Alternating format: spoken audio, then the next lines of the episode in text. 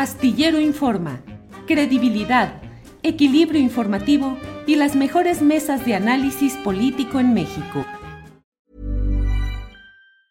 Tired of ads barging into your favorite news podcasts? Good news. Ad-free listening is available on Amazon Music. For all the music plus top podcasts included with your Prime membership. Stay up to date on everything newsworthy by downloading the Amazon Music app for free or go to amazon.com slash news ad free. That's amazon.com slash news ad free to catch up on the latest episodes without the ads. When you're ready to pop the question, the last thing you want to do is second guess the ring. At Bluenile.com, you can design a one of a kind ring with the ease and convenience of shopping online. Choose your diamond and setting. When you find the one, you'll get it delivered right to your door. Go to Bluenile.com and use promo code LISTEN to get $50 off your purchase of $500 or more. That's code LISTEN at Bluenile.com for $50 off your purchase. Bluenile.com code LISTEN. Bienvenidos mis compañeros de la mesa del más allá. Venos aquí. Queridos pastorcillos, ah, no, perdón, ya no estamos en los queridos Ya no. Julio. Ya no, perdón. ¿Cómo les fue de queridos pastorcillos, Ana Francis? Julio, pues yo todavía guardo en mi corazón la imagen edificante de verte vestido de pastorcillo, con esa seriedad que te caracteriza, que te caracteriza. Además, resaltaba tu buen cutis, Julio. Mi buen cutis, órale. buen cutis, Julio, la verdad. O- oye, no es albur, oye, pero no es albur. Y buenos dientes, Julio, qué bárbaro, ¿eh? Sí, los dientes se te veían, así, este, es- eres como de comercial de pasta de dientes, te lo juro. De shampoo y pasta de dientes, tú, Champú y de ¿eh? pasta de dientes. Fernando, ya ves lo que. Pero además, debo decirles una cosa: fui degradado. Originalmente me habían dicho que iba a ser yo el Espíritu Santo y estaba yo preparado para ello. Ya tenía hasta mi, mi, mi libreto elaborado de lo que iba a decir y todo. Y a la hora de la hora, Fernando Rivera dijo: Hola, pastorcillo. Y ya, quedé con pastorcillo, Fernando Rivera. Es que en la 4T no hay privilegios, Julio. el- no, no aplica. Es un pastorcillo más. Eh, así es. Ana Francis, ¿ya con posadas o qué, qué? ¿Cuál es el espíritu navideño al que le vas a entrar? Ya, Julio, harta posada. Aquí en el, en el módulo y en el territorio vienen un montón de posadas. Y eso es muy divertido porque es como el momento justo de ver a la gente con la que has ido trabajando, conviviendo, haciendo cosas todo el año. Y la verdad, muy contenta, Julio. Muy, muy contenta. La aprobación del presupuesto se hizo en 14 horas. Yo esperaba 26, o sea que muy decente, muy razonable. Este, estuvo relativamente tersa, salvo los trancazos que se armaron unas horitas antes de empezar. Sí. Vaya, Qué que estuvo fuerte Sí eso. tengo, estuvo, sí tengo que comentar, Julio, porque ahí en un momentito de la tribuna, este, sí les dije a los diputados, oigan, ya no usen puto maricón para insultarse, por amor de Dios, porque ya es muy difícil, o sea, ayúdense, pues, ¿no? Entonces, y bueno, ya aproveché para darles un regalito a todos los diputados varones y algunas mujeres. El, el libro de ellos hablan de Lidia Cacho, pues justo para ir trabajando Mm. las masculinidades. Y luego, como a las 4 de la mañana que analizábamos con más calma el video, en lo que se presentaban algunas, este, a- algunas cosas en tribuna, pues moríamos de la risa de analizar que justamente el momento en donde el diputado Gaviño, a quien respeto mucho, se enoja y se quita sus lentecitos para dar el, el trancazo, es cuando le dicen puto maricón. Mira que se han dicho cosas tremendas, ¿no? En ese congreso, este, por las cuales podría haberse enfurecido mucho más, pero justo es el momento en donde se, en donde se apela a la masculinidad, en donde no pueden más y riájale, se van a los calles. Entonces, pues yo no podía de la o sea, fueron como cinco o siete minutos en donde varias diputadas y yo que volvíamos a darle al video, nos moríamos de la risa de, pero eso, eso es lo que realmente les ofende, que no les digan puto maricón, porque entonces, ¡ah! Ajá, de risa. loca. Híjole. Horacio, ¿qué pasa con ese insulto de puto maricón? Es la manera en la que el machismo mexicano cree que ofende profundamente al adversario. Fíjate que es una costumbre, es una costumbre tan, tan ancestral y tan antigua y que finalmente denota eh, alguien que es poco hombre.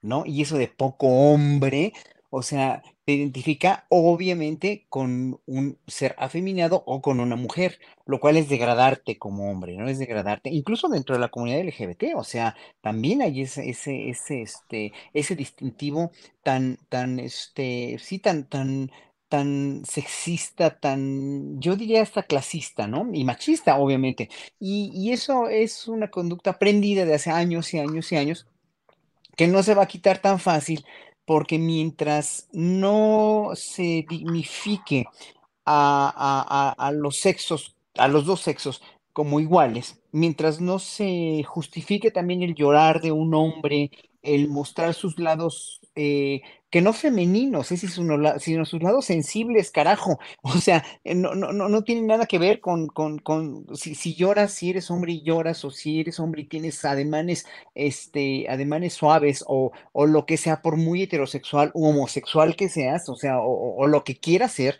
¿no? Eh, lo que tu sexualidad te dicte o te diga, no tiene nada que ver, pero es tan, machista, eso está, o sea, denota una hegemonía machista verdaderamente lúgubre, terrible, anquilosada, ya verdaderamente muy aprendida, que nos va a costar mucho, mucho, muchos años. Entonces, cuando, cuando a mí me gritan Joto, no soy Joto, soy Jotísimo y muy, a mucha honra, pues, ¿no? Pero no es eso, es que te quieren degradar con esos adjetivos, ¿no? Para, para, aunque seas, seas lo que sea, ¿eh? ya no importa, o sea, la sexualidad ya llega un momento en el que oh, estamos en el siglo XXI, ya no importa con quién te quieras acostar, pero sí, ese es un machismo anquilosado verdaderamente siniestro. Por eso no estoy de acuerdo, obviamente. eh, Fernando Rivera Calderón, a usted, aparte de intelectual, cronista de lo citadino, juglar moderno, ¿qué otro tipo de agresiones ha recibido en su vida? ¿Qué insultos? ¿Qué cosas que le calen profundamente? Eh, pues de, de, niño me tocó, al no ser un niño muy eh, más, masculino y un, yo fui un niño criado por puras mujeres, bueno, sí, mi padre trabajaba y pues sí lo veía, pero estaba con mis tías, con mis abuelas, mi madre, mis hermanas, eh, entonces, pues yo crecí en un ambiente muy amoroso y muy, y muy femenino, entonces a mí en la escuela, pues me iba muy mal con mis compañeros hombres, y luego no sé en qué momento mis papás pensaron que era buena idea meterme a una escuela de puros hombres y de religiosos.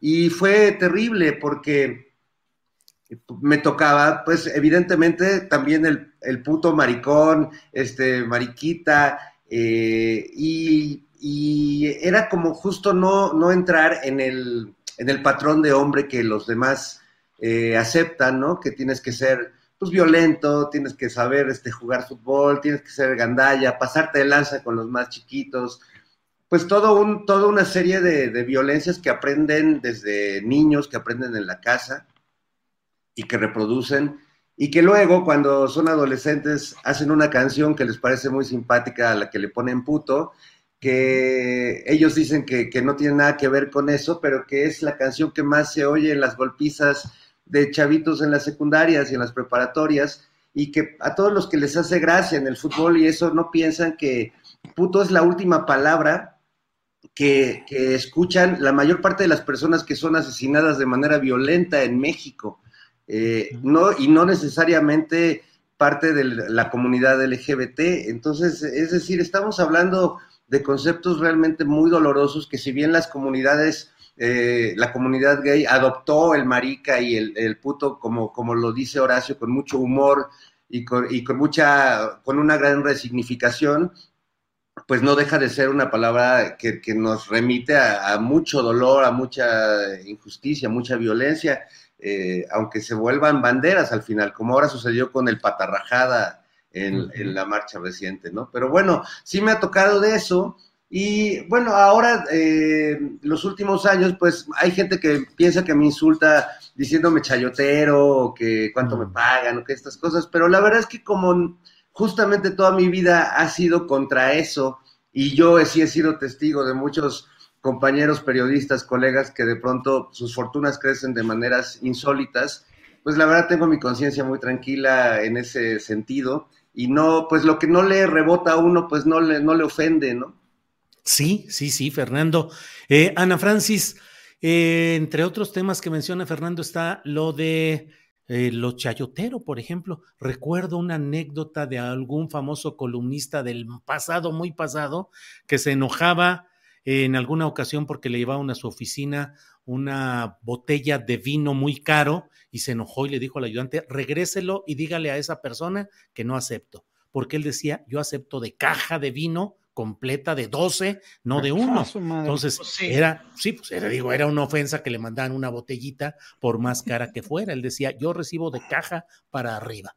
Ana Francis, ¿qué pasa con el periodismo? ¿Qué está pasando? Y lo hablo específicamente eh, invocando para el diálogo abierto entre ustedes, yo aquí como agente de tránsito, nada más dando el paso a cada cual, pero mm, el hecho del atentado de anoche contra Ciro Gómez Leiva me parece que pone en la discusión dos polos de lo que hoy se está hablando. Quienes adjudican esto de alguna manera directa, indirecta, sesgada, pero dicen es el clima de violencia que se ha generado desde la mañanera por el presidente López Obrador, que se la pasa criticando y agrediendo al periodismo. Y del otro lado de quienes dicen, no, esto es un autoatentado, es un golpe de la derecha, es tratar de crear incertidumbre. ¿Qué opinas de esto, Ana Francis? Bueno, en principio creo que compartimos todos la solidaridad con Ciro porque me imagino que se ha de haber llevado el susto de su vida. Fíjate que el otro día me estaba yo acordando justo de Ciro, en aquellos años cuando estaba con Denise Merker, en, en, aquel noticiero. Y justo me acordé. 40, Canal 40, Canal 40. Me acordé, me acordé porque vi una entrevista que le hizo, bueno, escuché una entrevista que le hizo Denise Merker a, creo que fue a Marco Cortés sobre el asunto del cártel inmobiliario. Me pareció súper buena entrevista. Me, me, tenía yo mucho también sin escuchar a Denise, así que no necesariamente lo que digo es, tiene, tiene, tiene todo el sentido, pero me dio mucho gusto escuchar a Denise fuerte, intensa, como buena periodista, como hacía mucho no la escuchaba. No sé si es que en radio ella ha sido mucho más audaz, que lo que fue, que lo que ha sido en tele, que es más lo que yo he visto, pero me dio mucho gusto escucharla y me dio mucho gusto recordar por qué la admiraba en aquellos entonces. Y un poco lo mismo que Ciro. Pasaron los años y después las cosas se fueron acomodando como se fueron acomodando. No, no coincido con las cosas que dice Ciro actualmente. Tampoco me parece que, o sea, tampoco me parece que es Loret, digamos, ¿no? Eh, me parece que se sube a un lado sincronizado sin mayor eh, cuestionamiento, como muchísimos lo hacen. No, pues obviamente no tiene ningún sentido. Imagínate tú este, e, e, este asunto del clima de violencia. Es decir, si Ciro hubiera estado comiendo en un restaurante y no sé, se le hubiera acercado a algún mesero o alguna persona que hubiera estado comiendo ahí y le hubiera agredido, le, hubiera agredido, le hubiera reventado una botella en la cabeza, este, podríamos pensar, bueno, hay un clima que está complejo, complicado veo muy difícil que los amlovers o, o, que la fanaticada este, del presidente, que claro que tiene sus fanáticos, se organicen de tal manera como para orquestar un ataque así de orquestado y así de, de dirigido, pues la verdad es que no tiene ningún sentido. La derecha siempre se quiere colgar de todo para decir, fue, o sea, hasta de la inundación del metro en París es culpa o de la jefa de gobierno o del presidente. Ah. Entonces, eh, digo, del metro en Madrid. Es ridículo, pues, pensar eso. Em, autoatentado, la verdad es que no lo pensaría. No me parece que Ciro sea capaz de eso, con todo y todo. Em, y que fuera una orquestación de la derecha, pues desafortunadamente no lo dudaría, Julio. Creo mucho que la Policía de Investigación de la Ciudad de México se ha estado haciendo una buena policía de investigación. Así que yo sospecho que van a tener resultados pronto, pues, ¿no? Eh, y eso nos va a aclarar un montón de dudas. Sí veo que la derecha está desesperada y que no accionan limpiamente, no tendrían por qué hacerlo, nunca lo han hecho, y que eh, vemos y empezaremos a ver como cosas orquestadas de desestabilización. Pongo un ejemplo muy sencillo, lo que pasó en Xochimilco de, amén de que, haya cosas en el proceso de información del pueblo de Xochimilco para el asunto del drenaje, de todo lo que se está haciendo ahí, ese proceso de información seguro que pudo haber estado mejor por parte del gobierno. Em, a la mañana siguiente van alcaldes del PAN y esto a decirle a la gente que les quieren quitar el agua. más allá de que dicen una mentira, es una mentira bien irresponsable, porque en términos de gobernanza, pues eso puede generar un levantamiento popular bien complicado y bien peligroso, Julio. Entonces, no me atrevería a afirmar eso, no me parece que sean momentos como de afirmar algo así, porque acaba de ser, pero yo espero que la policía de la ciudad nos informe pronto. Horacio Franco, ¿qué opinas? Gracias, eh, Ana Francis. Eh, Horacio, ¿qué opinas de este tema? ¿Qué opinas de hay un clima de agresividad contra los periodistas desde la mañanera? Eh, ¿Qué opinas? ¿Es un aprovechamiento en busca de lucro político de la derecha, tratando de generar desestabilización, incertidumbre? ¿Qué opinas, Horacio? Mira, especular, especular es muy, este, es muy peligroso y es muy aventurado y aparte no ayuda en nada, no contribuye a nada. O sea, yo, he recibido mensajes y aquí en el chat estoy leyendo también que porque es gay, que porque no sé, que yo no, tenía idea, que yo respeto mucho a Ciro Gómez Leiva, es un periodista que efectivamente hace muchos años estaba yo muy de acuerdo con cómo conducía, cómo reporteaba, como todo. Eh, eh, me extraña cómo se ha cambiado al otro bando de una manera radical, pero eso no quiere decir que, que sea, o sea, que se le tenga que agredir por nada, ni por ser gay, ni por ser nada, ni por haber escrito un o, publicado un reportaje sobre el narco o lo que sea. Lo que sí es terrible es que el, las agresiones físicas, las, las violentaciones a los seres humanos en este país como dijo Federico Reola hace rato, y concuerdo totalmente con él, se han normalizado a partir de 2006, ¿no? A partir de la guerra contra el narco, ya oímos de uno u otro atentado y es, eh, o sea, finalmente nos pasa por arriba, nos pasa por, nos entra por un oído y nos sale por el otro, de asesinatos, de secuestros, de crímenes, etcétera, etcétera, hasta que le llega a un personaje que sí, finalmente es clave hoy por hoy en la comunicación por, por todo, ¿no? Por su historial, por cómo ha estado en contra de este gobierno, etcétera, etcétera. Y, bueno, yo lo conozco poco a Ciro Gómez Leiva, pero pues es una gente que merece todo el respeto como cualquier periodista honesto que hace su trabajo, punto, nada más. Y entonces, si es gay o no, y si es una cuestión de, de, por el reportaje que hizo o por lo que sea, es muy reprobable y obviamente él lo más terrible, ya lo dijo Ana Francis, es colgarse o quererse colgar de algo así para atacar al presidente, para atacar al gobierno o para atacar a nadie. O sea, ni tampoco para criminalizar o culpar a la derecha de que, este, que, quieren hacer un montaje, o al mismo que quiere hacer un montaje, o a la derecha de colgarse de esto. O sea, no, el problema es que la derecha sí, los opositores a López Obrador sí se quieren colgar de eso y no, hay, no es justo. O sea, ya, eh, obviamente ya lo dijo también Ana Francis, la derecha en un momento dado ya no sabe ni cómo o de qué artimañas valerse para criticar y para inventar mentiras, ¿no? Y para inventar cosas que no son ciertas. Entonces, bueno, simplemente especular es muy peligroso. Y, ya con eso concluyo nada más que estoy muy feliz porque estoy viendo en el chat que son 12.628 hasta ahorita espectadores, cosa que duplica eh, en promedio todas las vistas que tenemos a la, a la hora del noticiero a las 2 de la tarde que empieza nuestra mesa. Tenemos siempre más o menos seis mil o siete mil y ahora ya son doce mil seiscientos Estoy muy contento por eso, en verdad. Qué bueno, Horacio. Y en un momento llegamos a los catorce mil y fracción.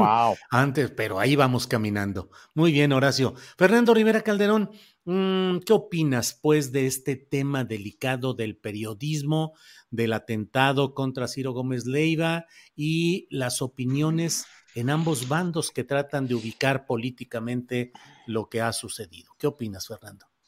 Híjole, pues bueno, es que creo que es un tema que tiene muchas aristas, Julio. Yo de entrada, como Ana y como creo que todos, eh, hay que, porque hay que decirlo, pues eh, toda la solidaridad con, con él, porque son cuestiones que más allá de las diferencias ideológicas, no, no podemos ser ajenos o, o, no decir y no condenar esto, estos sucesos. Pero creo que hay, hay varias cosas. Eh, que no necesariamente me parece que estén conectadas. Una, que tenemos un presidente que ejerce un derecho de réplica constante, que me parece que es frontal y además es público a todas las críticas, calumnias y, francas mentiras que se dicen sobre él, sobre su familia, y que esto en la oposición genera el discurso de que él ataca a los periodistas, cosa que no me parece que sea así. Hay una situación en el país en la que los periodistas en general, no solo los críticos al presidente son atacados y violentados por gobiernos estatales, eh, municipales, por eh, asuntos empresariales, eh, y que también es una constante en el país y es una tragedia cotidiana. Y también lo, otro que es con lo que, lo que tú me preguntas, Julio, pues es que creo que hay un caldo de cultivo tremendo, donde hay un, caldo de cultivo de odio, de mentira, de manipulación informativa, donde el ataque a un personaje como Ciro, pues puede eh, crear una gran desestabilización y un manejo que siendo Sol un atentado afortunadamente fallido, está provocando que actualmente el hashtag, el segundo o tercero más importante es AMLO asesino. Es decir, que pues eh, lo más preocupante es eh, que, estos demonios están sueltos y que está una, eh, una parvada de, sopilotes esperando cualquier cosa así para empezar a manipular la información. Eh, quizás la, opción que, menos posible pareciera es que esto sea derivado del propio trabajo periodístico de Ciro, aunque también hay algunas teorías de que tiene que ver con la denuncia de algo de algún delincuente. Eh, pues finalmente todas las opciones son posibles, pero lo, que a mí me preocupa más es que eh, esta, esta perversidad política, que, que todo, todo, incluso lo que merece pues más bien cierta contención, como es lo que acaba de vivir Ciro, eh, pues que no haya ninguna contención por parte de quienes están en las redes sociales abonándole al odio y abonándole a, la confusión. Entonces, bueno, eh, yo lo, lamento porque además eh, yo he trabajado con Ciro en muchos momentos de la vida, creamos la revista Milenio, Canal 40 colaboré con él. Hemos ido teniendo diferencias que, bueno, a la larga nos hicieron, pues, tomar caminos diferentes, pero sin duda hay respeto a su trabajo, ¿no? Y, no comparto sus puntos de vista y no comparto a veces eh, sus posiciones en el programa, pero eso no tiene nada que ver con, la empatía y con la solidaridad y con eh, también un espíritu gremial que no debemos perder, porque finalmente todos hacemos periodismo desde diferentes trincheras y todos, eh, no todos tenemos un auto blindado como él, pero sin duda eh, quienes ejercemos el periodismo desde la Ciudad de México tenemos otras condiciones muy diferentes a quienes lo ejercen en cualquier otro lugar de, la República. Sí, sí, sí. Así es, Fernando. Em, Ana Francis menciona Fernando Rivera una frase que fue sobre todo en 1994. Los demonios andan sueltos, que fue la frase con la cual en el 94 se englobó una serie de asesinatos políticos que incluyeron al propio eh, cardenal de Jalisco, eh, por una parte, luego el del propio candidato presidencial del PRI, el del secretario general, que era eh, Ruiz Massieu, en fin, una serie de, de, asesinatos que generaron una inestabilidad y una situación política muy dura. ¿En qué México estaríamos hoy si sucediera algo de ese tipo? Algo que implicara exacerbar los ánimos políticos y sociales en este momento. ¿Crees, pues, Ana Francis, que los demonios se están soltando o ya andan sueltos? Ay, pues creo que los demonios se extreman. Y no olvidemos, Julio, que el año que entra y que prácticamente ya empezó el proceso electoral del Estado de México. Em, ese es fuertísimo, Julio, porque los niveles de corrupción del Estado de México son, o sea, más allá como del, más allá del gobierno, del, del gobernador y del prismo, del prismo de Atlacomulco que está ahí incrustado pues están toda la serie de cotos de poder en secretarías de gobierno, direcciones, etcétera, y los miles y miles y miles de pequeños negocios de corrupción que están instalados en el Estado de México. Entonces, pues ahí se está jugando un billetote, Julio, y, y pon tú que ves que luego se dice, no, el PRI ya pactó y entonces ya van a dejar ir el Estado de México y bla, bla, bla, y no sé qué pues más allá de que la cúpula pudiera tener este, la vocación de ya dejar ir al Estado de México, adentro de los pequeños poderes y de los medianos poderes hay muchísima corrupción, está por todos lados. Entonces, pues ahí la gente cuida su dinero. Lo mismo pasa con el asunto del cártel inmobiliario. Sí estamos viendo a dos grupos del PAN, aunque se digan uno mismo y aunque salgan a decir si tocan a uno, nos tocan a todos, etcétera. Todos sabemos que por lo menos hay dos grupos en pugna ahí dentro. No voy a hablar bien de uno de los grupos, pero el otro sí es profundamente gangsteril. Y creo que les contaba yo en una ocasión de un vecino de la Benito Juárez, justo con un asunto de un departamento, ¿verdad? Parte del mismo problema y que al abogado lo amenazaron con cortarle la cabeza, ¿me explico? Por un asunto inmobiliario. Entonces, sí estamos viendo un lado de pronto muy gangsteril de, de la oposición y que pueda hacer uso de, de vete tú a saber. A mí eso me da susto. Claro, no quiero caer en el miedo, no quiero caer como en, ¿sabes? Como en el fatalismo en ese sentido, más bien me parece que hay que estar rete almejas pero pues, pues veamos el proceso de Perú, el proceso de Argentina, el proceso de Brasil, de Ecuador, o sea, ah, esta gente no tiene escrúpulos, ¿no? Ana Francis, bien. Eh, Horacio Franco, es, percibe, sientes en lo personal que se va acrecentando ese ritmo de violencia, de incertidumbre y que esto el año electoral, del cual efectivamente Ana, habla Ana Francis, el año electoral venidero, en el Estado de México particularmente, también Coahuila, con otros dinosaurios grandotes, según yo, hasta de los dos lados principales, pero bueno, es otra historia, em, de los dos principales candidaturas de partidos que hay allá. Eh, pero independientemente de eso, viene ya el 2024, que será la esencia de lo que estamos viendo y viviendo. Este atentado contra Ciro Gómez Leiva se produce un día después de que se conoce la demanda de Pío López Obrador contra Carlos Loret de Mola, que generó también eh, una reacción de ese segmento social diciendo es un ataque a la prensa, a la libertad de expresión, es así es el maltrato a los periodistas y se da cuando se está cerrando legislativamente el tema de la reforma electoral en su plan B. ¿Qué opinas? Bueno, alguien anda por ahí, pero pues es lo de menos. Es, son los cantos urbanos, Horacio.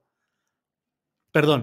Esto, eh, esto no es aquí en mi casa porque yo estoy eh, muy aislado, Ah, es, en la de Ana Francis, el de los fierros viejos, mira.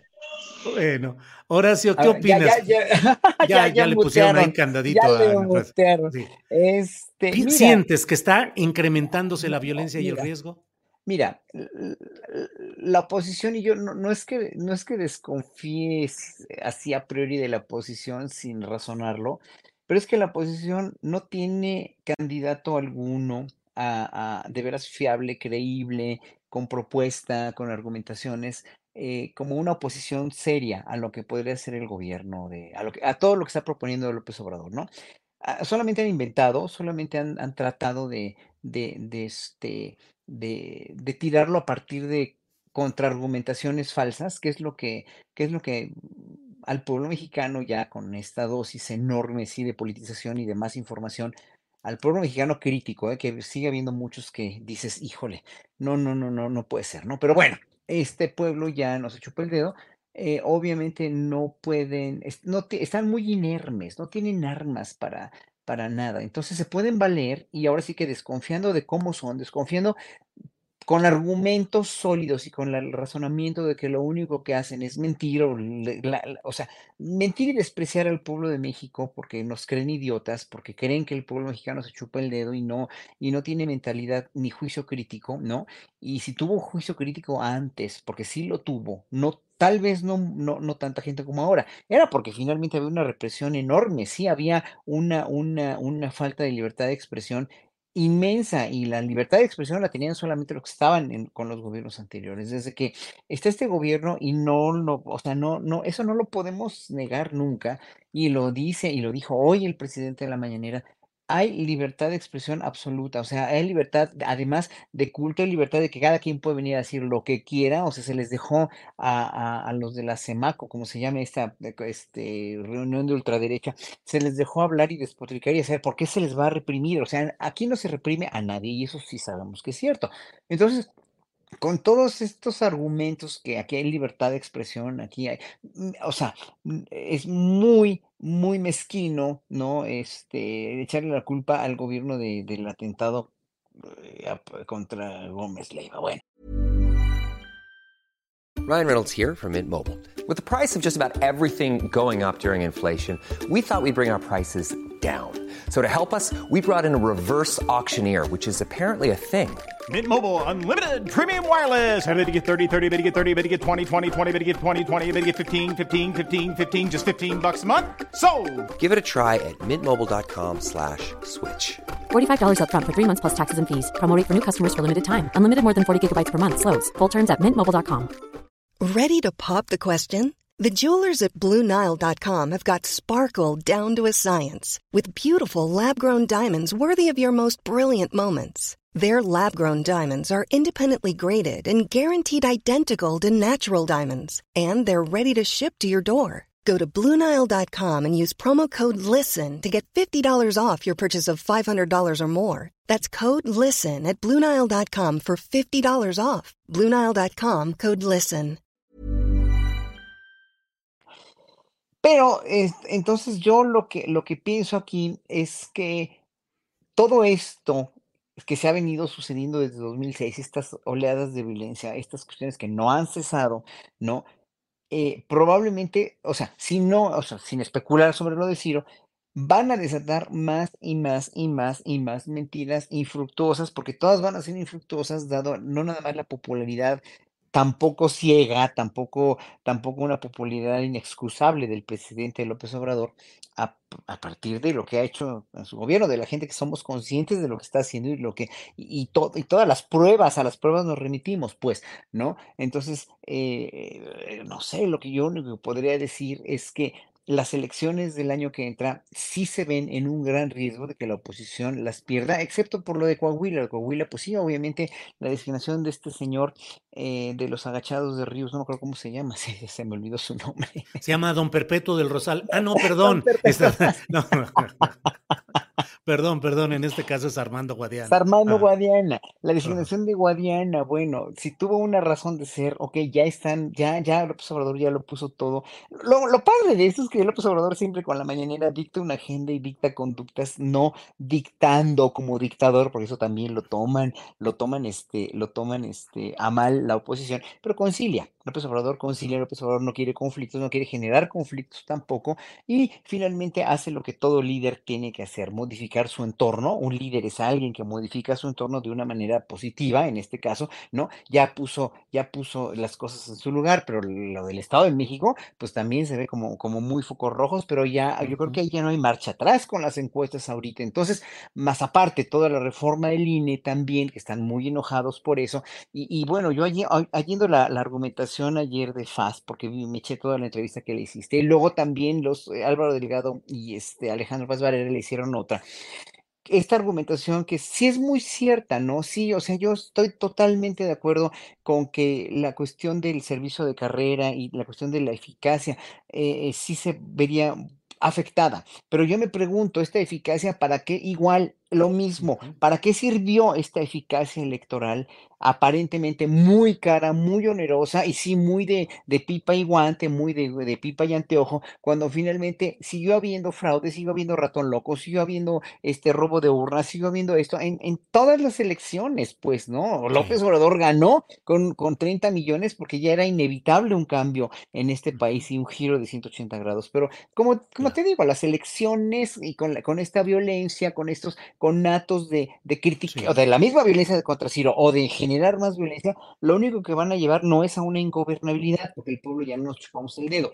Simplemente van a tratar de poner el dedo en la llaga o de poner finalmente cada vez más y más y más eh, eh, este, esta cuestión de, pues de, de- de que, que hay ingobernabilidad, Claro. pero aquí no se puede comparar esto con Perú, no se puede comparar con otros países donde sí hay ingobernabilidad y donde sí hay en verdad una mano muy negra de, de, de, de- no nada más de la derecha, sino de Estados Unidos, Sí.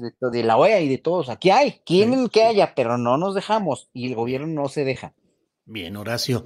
Eh, Fernando Rivera Calderón, eh, eh, aprovechando la mención que hizo aquí Horacio Franco, te sugiero que en alguna otra eh, montaje teatral político que hagas, pues puedes tener ahí a don Perpetuo del Rosal.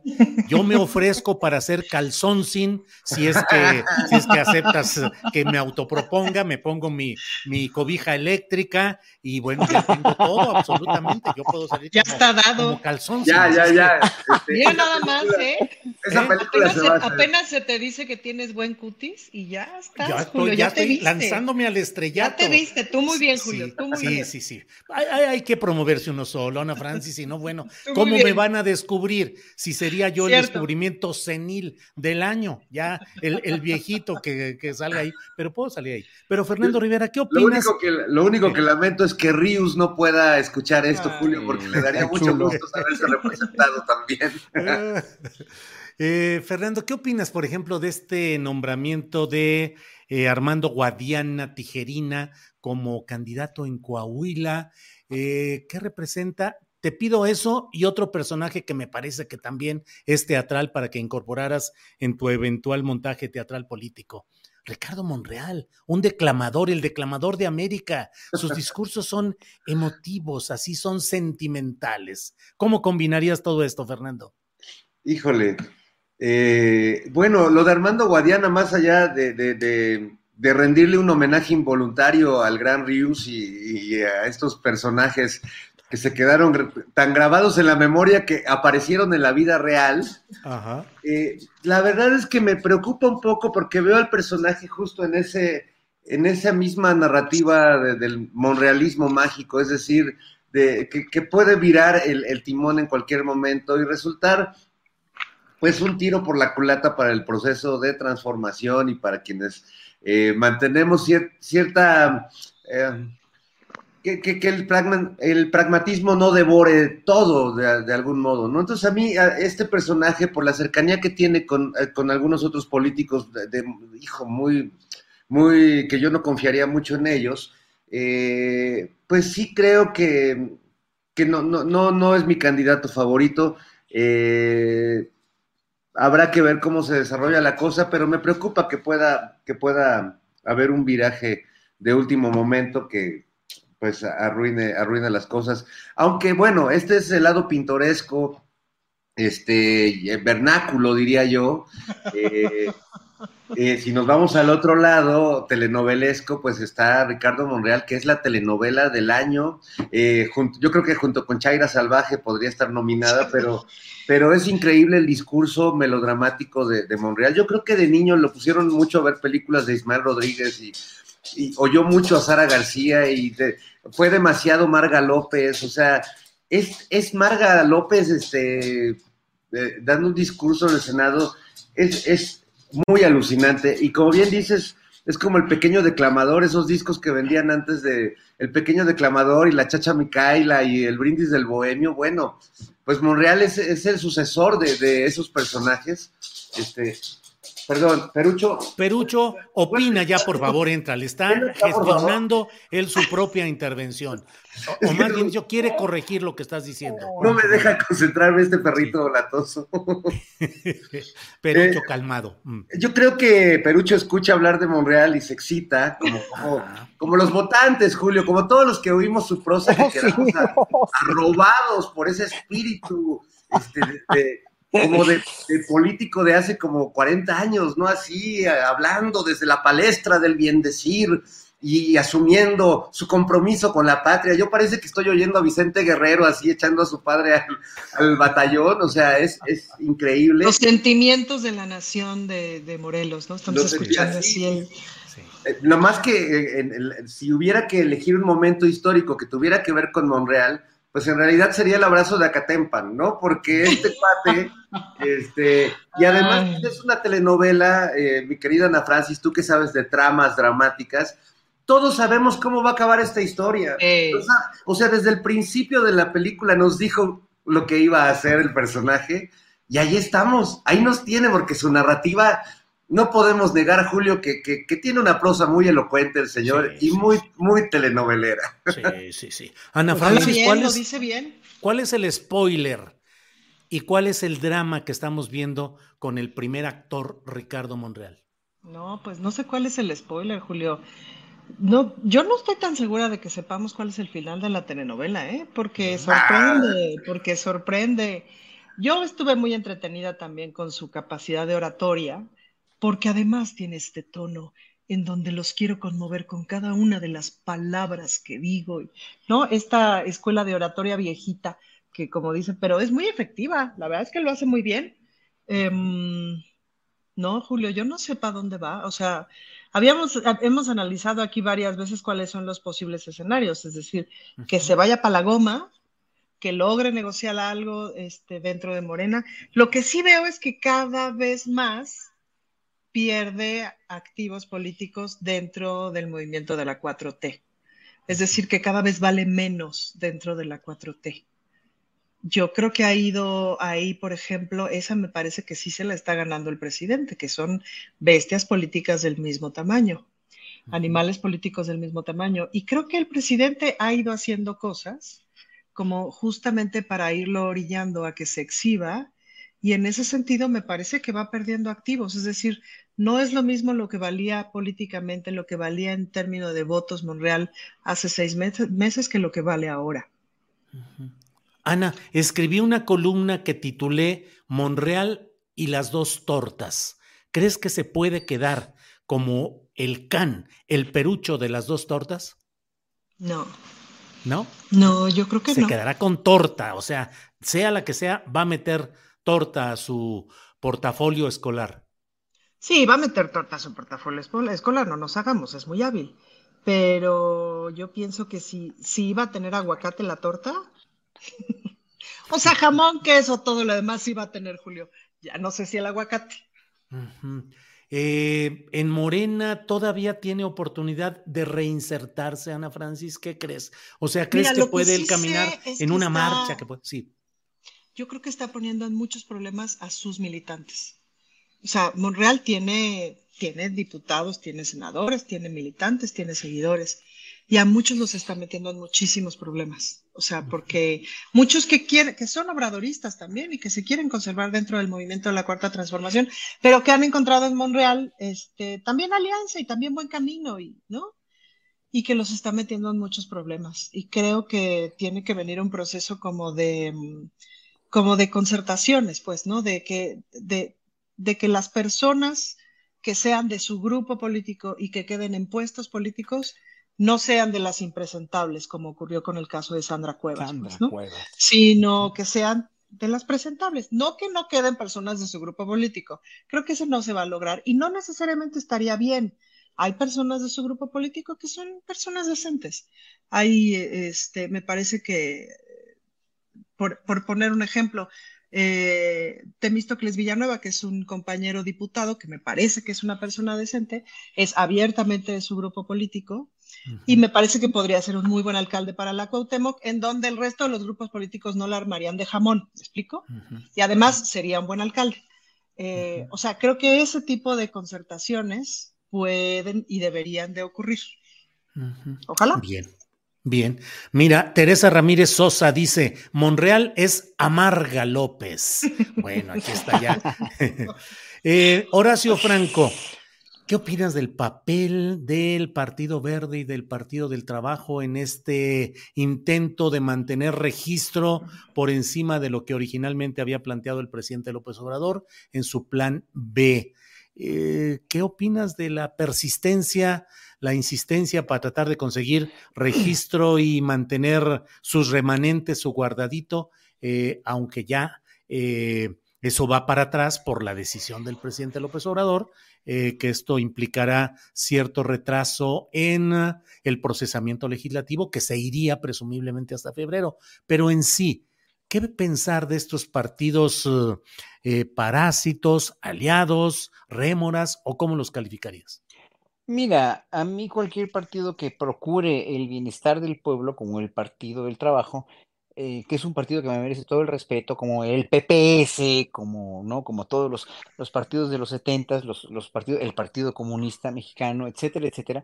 Todos esos partidos de izquierda que fueron finalmente pues bastiones de la izquierda de, y, de querer una democracia eh, eh, ya fuera de la hegemonía del PRI, aunque el PRI fue un partido de izquierda, pero pues luego se, se, se, se fue al centro y luego se derechizó y hoy está más derecho que nunca, ¿no? En la derecha. Yo creo que sí, en un momento dado me merecen respeto. El, el Partido Verde, pues como dicen, pues no es partido ni es verde ni nada, es una, es una, es una argamasa y una, una mezcolanza de, de, muchos intereses económicos.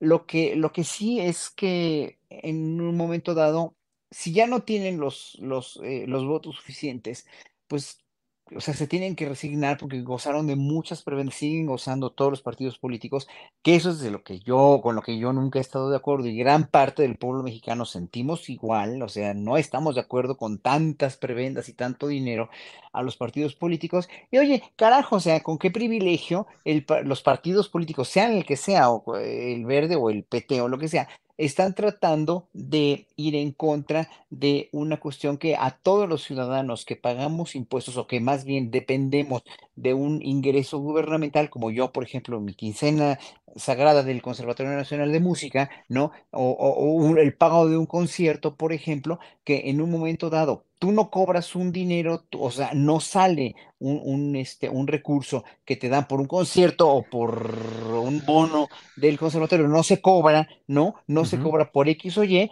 y lo tienen que devolver a Hacienda y lo tienen que, o sea, ese, ese recurso se tiene que integrar otra vez a Hacienda, pues, ¿no? Aquí no, no hay ningún guardadito de nadie. O sea, si las instituciones públicas como los institutos o como las secretarías de Estado no pueden hacer eso, ¿por qué los partidos políticos tienen, por, tienen el derecho, tendrían el derecho de hacer eso del guardadito. A mí se me hace verdaderamente fuera de, o sea, ya tienen demasiados privilegios, ya han gozado de muchísimo, de muchos, muchas prebendas económicas de los partidos políticos como para que tuvieran esta, ¿no? Y pues si no votan por ellos, pues la gente, o sea, el, partido pues tiene que, desaparecer, o sea, no hay más, no hay más, o sea, y, aquí tienen que ver hacia dónde, hacia qué lado se van. Obviamente, ayer escuchaba también a este hombre con, lo de las alianzas, no me acuerdo quién fue que te dijo de lo de las alianzas este, eh, que son muy útiles, en verdad, las alianzas eh, que fueron muy importantes en el, en el 2018 para que López Obrador tuviera la presidencia, la, alianza del PES, que por muy no de acuerdo que estemos con su, con su este, evangelizadora este, y cristiana eh, manera de ser, pues ayudó también a que un gran número de votantes, pues, obviamente, votara por López Obrador, el PT igual, o sea, eh, aunque no estemos de acuerdo, las alianzas sí son sanas, pero obviamente yo creo que en un momento dado, no sé, se tendría que optar por partidos más grandes y más solidificados con, con, o sea, que se vayan al PAN o que se vayan al PRI, pero, o sea, obviamente, pues ya no confiamos ni en el PRI ni en el PAN, ¿no? Entonces, que hagan un, no sé, movimiento ciudadano, yo no sé, todos esos partidos son onerosamente carísimos, son demasiado, no tienen, no tienen, para muchos de los ciudadanos de nosotros no tienen una razón de ser, más que por tres o cuatro políticos brillantes que están en esos partidos, en algunos, yo no sé, pero eh, casi que no veo ninguno en el PAN, por desgracia, pero en el PRI sigue habiendo buenos políticos, o en el Movimiento Ciudadano sigue, sigue habiendo políticos buenos, ¿no? Y, bueno, no sé, no sé, no sé, no sé, y no sé, con eso yo no, no estoy de acuerdo con nada de los de los guardaditos de los partidos, para nada. Claro. Bien, Horacio. Julio, acá hay dos propuestas este, del público interesantes con respecto a Ricardo Monreal. Nos dice José Segura que estaría muy bueno que los discursos de Monreal les ponga música a Ricardo Arjona. Una buena emoción. Se conviertan en canciones. Canciones de Arjona. Ya, ya, ya. Hay que hacer el experimento de poner música de Arjona y oír a Monreal. A ver, yo creo que va a machar perfecto y, la otra, este, Rafa Gómez propone un poema así como del pequeño declamador que diga, AMLO, soy Ricardito, no haré travesuras. Y así pasible, despliega su curva. Eso, eso. Muy bien. Oye, en Operación Mamut no han, no han hecho a Monreal. No, es que tratamos de ser simpáticos. es que pensé ahorita en el actor que te puede convenir, pero ahorita te lo digo. Ahí te voy. Ándale, ya lo tienes así definido. Se Ana me Francis. apareció, sí, me ¿Sí? va a aventar la madre el actor por decir que se pero, pero sí. Ajá. Fernando, eh, no solo en lo futbolístico, sino en lo general. ¿Argentina o Francia o tienes un plan B? No, no, mi plan es A siempre, este, Argentina total, totalmente. Eh, yo de por sí, mira, no soy un experto en fútbol, eh, siempre le digo a mis hijos que a mí el- el- los equipos y el mundial me valen un poco madre, lo que me importa es ver a Messi en un contexto donde pueda brillar. Eh, yo le voy a Messi, en realidad, este, y si Messi juega con Argentina, estoy con Argentina, y si es en este mundial y, tiene que ser en Qatar, ni modo, lo tendré que ver porque voy a ver a Messi, que, que es un eh, es una deidad pagana, Julio, eso es un ser mágico. eh, no, es mucho más que un buen futbolista. Creo que es un fenómeno de la naturaleza, como quienes alguna vez vimos eh, a Maradona, ¿no? Eh, que no, lo que hace no tiene explicación lógica, lo que hace está más en el campo de la, de la poesía que, que en el terreno de juego. Y, más allá de esa fascinación por el, por el personaje, pues sí, tengo mucha, muchas eh, maneras de querer a Argentina y a mis amigas y amigos argentinos, desde la música, desde el tango eh, y Gardel y Piazzolla, hasta Charlie García, Spinetta, Fito Páez, Soda Stereo, y Los Abuelos de la Nada, y, lo que quieras de ahí para el Real, hasta conociendo Rusia, eh, que es uno de los grupos de rock, bueno, de los compositores más recientes y más chidos, pero también de la literatura, amo a Borges, amo a Bioy, a Cortázar, a todos estos grandes escritores y escritoras eh, argentinas, así que hay muchas razones para querer, y bueno, los franceses, todos quieren a Francia, todos este... No, no necesitan un cariño más, así que Eso. vamos, vamos con Argentina. Vamos, muy bien. Bueno, estamos ya en la parte que se encamina al final de No, nuestra programación no. para el 22. Así es que, ¿qué les parece si entramos, Ana Francis, a la sección? ¿Por qué? ¿Querías decir algo especial y más largo? Les robamos el tiempo a Fernando y No, si porque hoy estoy, hoy estoy relajada porque según yo hoy iba a estar descansando porque según yo iba a salir apenas hoy temprano del, del, del Congreso, ese era mi plan original. Entonces estoy muy relajada porque dormí bien. Entonces, postrecito de dos Postrecito. minutitos. Yo primero, Sí, tú primero. bueno, ay, pues que viva Argentina. Yo la verdad es que sí le voy a Argentina. No voy a ver el partido por las razones que ustedes saben, este, pero claro que le voy a Argentina y quiero, fíjate que eh, esto que dice Messi, esto que dice Fernando de Messi, que me da, me da mucha, ¿cómo se dice? Me conmueve mucho cuando hay estas figuras como este señor, que justamente despierta un montón de amor de muchos hombres. Y me da gusto que tengan la oportunidad de demostrar su amor hacia otro hombre de forma permitida. Eh, Messi, te es muy amo. bonito. Exacto. Messi, Exacto. hazme un hijo, diría alguien por ahí. Exacto. Hazme un hijo. Exacto. Y eso me parece que es muy bonito y creo que le hace bien a la humanidad. Y ya. Ana Francis, ¿vino chileno o vino argentino? Digo, Eh, perdón, francés o argentino, ya ando cambiando No, vino argentino. final. Julio, lo que pasa es que yo soy muy, latin- muy latinoamericanista, muy latinoamericanista, y ahorita el norte global me cae muy mal.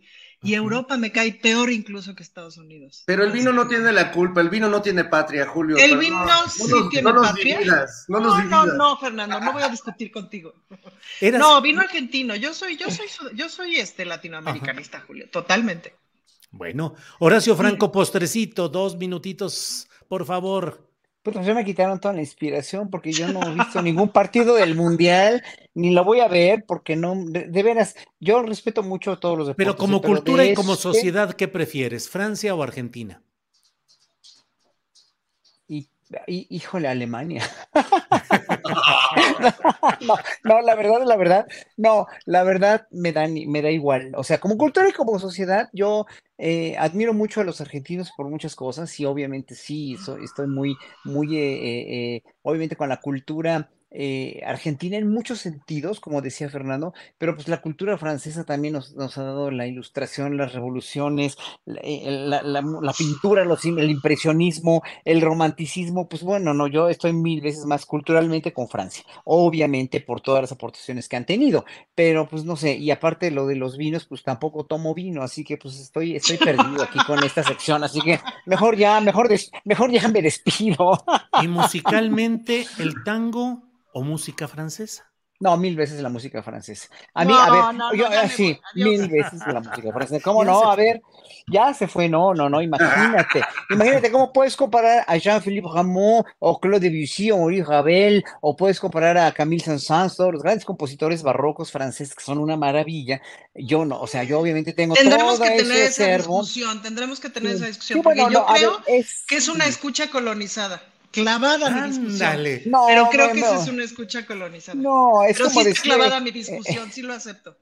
Es- no, pero mira, la- los franceses contribuyeron musicalmente hablando de una manera espectacular a la música europea del siglo XVIII, XIX y XX, y eso no se puede negar. A mí el tango no me encanta, la verdad, no me, no me encanta. Y hoy, fíjate, si- siempre a mis alumnos del conservatorio les reviso tango. Obras de Piazzolla, siempre está Piazzolla porque tocan mucho los guitarristas obras de Piazzolla, y sí, es muy buena música, reconozco que es excelente música, excelente, excelsa, pero a mí no me gusta. Si vamos a escoger entre, Fra- entre eh, Argentina y otro país latinoamericano, me quedo mil veces más con la trova cubana, que es de una calidad maravillosa y no es tan chilletas ni tan, tan dramática como la música argentina. Sorry, pero ay, ay sí. Así sí, está. ay, sí. Así estamos cerrando chido este, este programa, Horacio Franco. Ahorita vamos a entonar, a entonar libertango aquí los de este lado. Fernando Rivera Calderón, em, tu postrecito, por favor, musical, artístico, eh, vitivinícola, el que quieras. Este, mi- una recomendación cinematográfica, este, que se- seguramente ya harán, pero no dejen de ver Pinocho de Guillermo del Toro en, la, bonita. en la formalidad que vean. Es una, creo que es una gran película. Del Toro es uno de esos artistas que con cada producción uno los va queriendo más y los va volviendo de esos artistas realmente entrañables, porque trabajan, eh, hay- habrá artistas que hagan películas para ganarse el Oscar, para ser muy reconocidos, para demostrar que son don, don Alejandro González Iñárritu, ¿no? Pero hay, hay artistas que los mueven otras cosas. Del Toro tiene cosas importantes que contar y es, es una gran película. Lleven pañuelos porque van a llorar mucho. Y además les doy una primicia, eh, Julio, que, que es muy importante. Sale Enrique Alfaro. Sale Enrique Enrique Alfaro en. Pinocho con su séquito de, de- de personas que, que lo aclaman y tiene una escena con Pinocho muy, muy violenta. Este, digo, espero no estarme confundiendo, pero yo No, no creo. clarito que era, que era Alfaro y por el temperamento era idéntico. Hay que denunciarlo ante el INE, ¿no? Porque es campaña adelantada. Yo creo que es Exacto. campaña adelantada, este, porque además todos le aplauden en la película. Bueno, menos, no, no les voy a spoilear nada, pero, no spoilees, Fernando. pero bueno, este, es, eh, ve- vean Alfaro porque, pues bueno, todo el mundo habla de que si eh, Gael García, que si Tenoch Huerta, bueno, también hay que reconocer a este, a este personaje. Claro, claro, qué bien, qué bien con este tipo de... Bueno, pues estamos llegando precisamente al final de esta parte que es reproducida en el canal 22 a las 7 de la noche de este mismo viernes. Así es que gracias canal 22 en esta mesa del más allá. Adiós. Bueno, pues nos quedamos ya nosotros aquí en nuestro canal. Eh, Horacio, ¿por qué Alemania? Por Bach, por Johann Sebastian Bach y por su Ah, cultura del, ¿sabes por qué? Por su cultura del rigor, de la colectividad, de la, de la, sí, de lo, de lo, de veras de lo, del, de la educación alemana que a mí me parece realmente muy, pero muy, eh, en unos, en un momento dado sí me parece a veces un poco demasiado rigurosa, pero como yo soy así, a mí la, la cuestión de la puntualidad, la cuestión del ordenamiento de uno mismo, pues, ¿no? Del rigor de cómo llevas tus horas del día, tus horas de, de, de, de, de comida, tus horas de, o sea, e- eso a mí me, me, me vuelve loco, por, me vuelve loco en, buen- en buena onda, en buen sentido, porque finalmente, este, pues yo soy así y así viven allá. Él sabes que el silencio, cuando vas a un restaurante, la gente no, o sea, no hay televisiones en los restaurantes, lo cual me parece fenomenal y maravilloso. Es que sí, yo soy un amargado, pareciera ser, pero creo que soy más, en ese sentido, sí, pero es que a mí me molesta mucho llegar a un restaurante y que esté la televisión a todo lo que da, o sea, el, y el ruido, eh, en verdad, no sé, a mí la cultura de la puntualidad, de, esta, de este rigor y lo japonés también me puede, de me puede, eh, me puede gustar mucho, pero fíjate, curiosamente, yo que soy tan, tan, en ese sentido, tan de izquierda, ¿no? Eh, Japón y Alemania pues fueron totalmente fascistas, ¿no? Lo cual a, mí, a, mí, me asusta mucho, pero finalmente yo no soy fascista y no, y, y, no sé, por eso, pero por eso me gusta esa cultura de la, del, del ordenamiento, pues, ¿no? Nada más. Yo debería ser feminista, qué horror, no, para nada. No sé qué apego le tienes al orden, no sé qué apego le tienes al orden, Horacio. ¿Por qué ese cabello así, Ana Francis? Porque era para, era, era para hablar del orden, de qué apego le tiene Horacio al orden. ¿Tú prefieres el desorden, Ana Francis? No, no, la verdad es que yo soy también bastante frenética con el orden. Te voy a decir por qué, Julio, porque yo ya tengo... quedamos tú y yo, Fernando. Sí, no, ya, yo, ya, yo, tengo, ¿cómo se llama? ¿Cómo se llama esto que tiene, esto de, de, de que, de que te distraes muy fácilmente? No, de que te distraes muy fácilmente. Ah, eh, este... Déficit de atención. Déficit de, atención, entonces. Pero aprendí desde muy chiquita a a como controlarlo por medio de listas y por medio de rituales. Entonces yo para muchas cosas tengo que hacer, ¿no? El 1, 2, 3, 4, 5, 6, 7, o sea, mis cosas tienen que estar ordenadas de determinada manera, ¿no?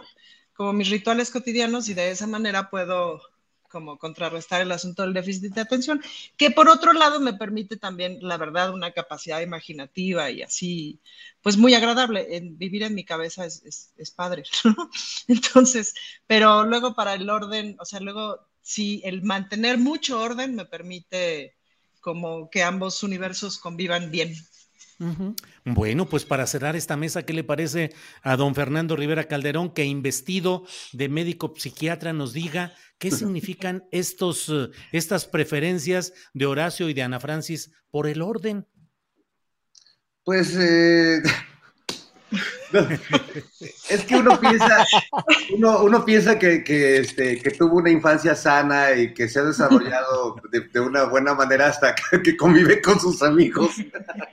Y ya, ya no sabe uno qué pensar, si uno es el sano o, tus cuates son los que, están un poco enfermitos. Yo la verdad es que, creo que más bien la enfermedad está repartida democráticamente entre todos y que, y que es una enfermedad complementaria, porque así como Horacio tiene el problemita de que no bebe, este, pues yo tengo justo el problemita contrario. Entonces, cuando, cuando comemos y yo pido una botella de vino y voy con Horacio, pues todo me lo tomo yo y es una gran amistad. Claro, eso, Exactamente. Sí, eso sí es equilibrio.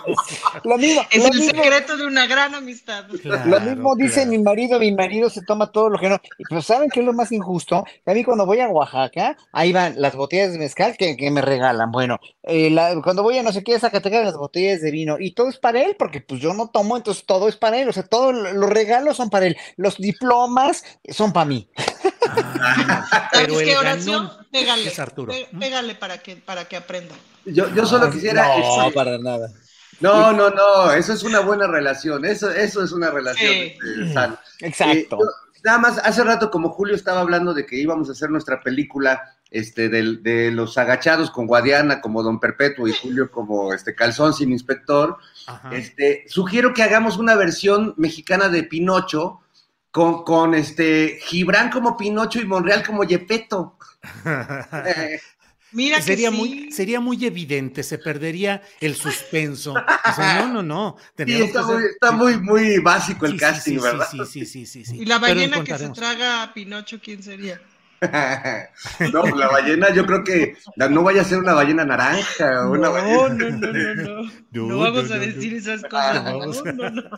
Bueno, Horacio, antes de que siga toda esta masacre analítica, vamos a despedir ya este programa y nos vemos el próximo viernes. Sí va a haber mes el viernes, Julio, yo encantado, ¿eh? Sí va a haber, pero probablemente no esté yo porque yo con Adriana, porque yo este lunes eh, pasaré a mejor vida, es decir, a la vida de no hacer absolutamente nada durante, durante unos días, pero va a seguir aquí Adriana y va a seguir la programación normal hasta donde ustedes aguanten y como ustedes lo decidan. Eh, no, el público, el público, el público adora este noticiero, todas las mesas, de veras, es, es... Julio, has hecho un trabajo maravilloso, eres, un gestor periodístico, fíjate, lo que te estoy diciendo, eres un gestor periodístico de primera, sí, porque has propiciado de veras milagros noticiosos como el, de, el que pasó en la octava y sigues haciendo un periodismo de veras muy ejemplar donde estás en un eje cartesiano de veras muy muy fregón y por eso te admiramos mucho y estamos orgullosos todos nosotros de estar contigo. Más que gestor, este, Horacio, un curador periodístico. Un curador. periodístico. Órale, me la curo con eso. muchas gracias. Ya me hicieron el fin de año. Te admiramos y te queremos, Julio. Descansa que te lo mereces. Igual a ustedes. Que estén muy bien. Gracias por todo y nos vemos pronto. Hasta luego. Adiós. Adiós. Tired of ads barging into your favorite news podcasts? Good news. Ad-free listening is available on Amazon Music. For all the music plus top podcasts included with your Prime membership. Stay up to date on everything newsworthy by downloading the Amazon Music app for free or go to amazon.com slash news ad free. That's amazon.com slash news ad free to catch up on the latest episodes without the ads. ¿No te encantaría tener 100 dólares extra en tu bolsillo? Haz que un experto bilingüe de TurboTax declare tus impuestos para el 31 de marzo y obtén 100 dólares de vuelta al instante. Porque no importa cuáles hayan sido tus logros del año pasado, TurboTax hace que cuenten Obtén 100 dólares de vuelta y tus impuestos con 100% de precisión. Solo con Intuit TurboTax. Debes declarar para el 31 de marzo. Crédito solo aplicable al costo de la presentación federal con TurboTax Full Service. Oferta sujeta a cambios o cancelación en cualquier momento. Para que te enteres del próximo noticiero, suscríbete y dale follow en Apple, Spotify, Amazon Music, Google o donde sea que escuches podcast te invitamos a visitar nuestra página julioastillero.com.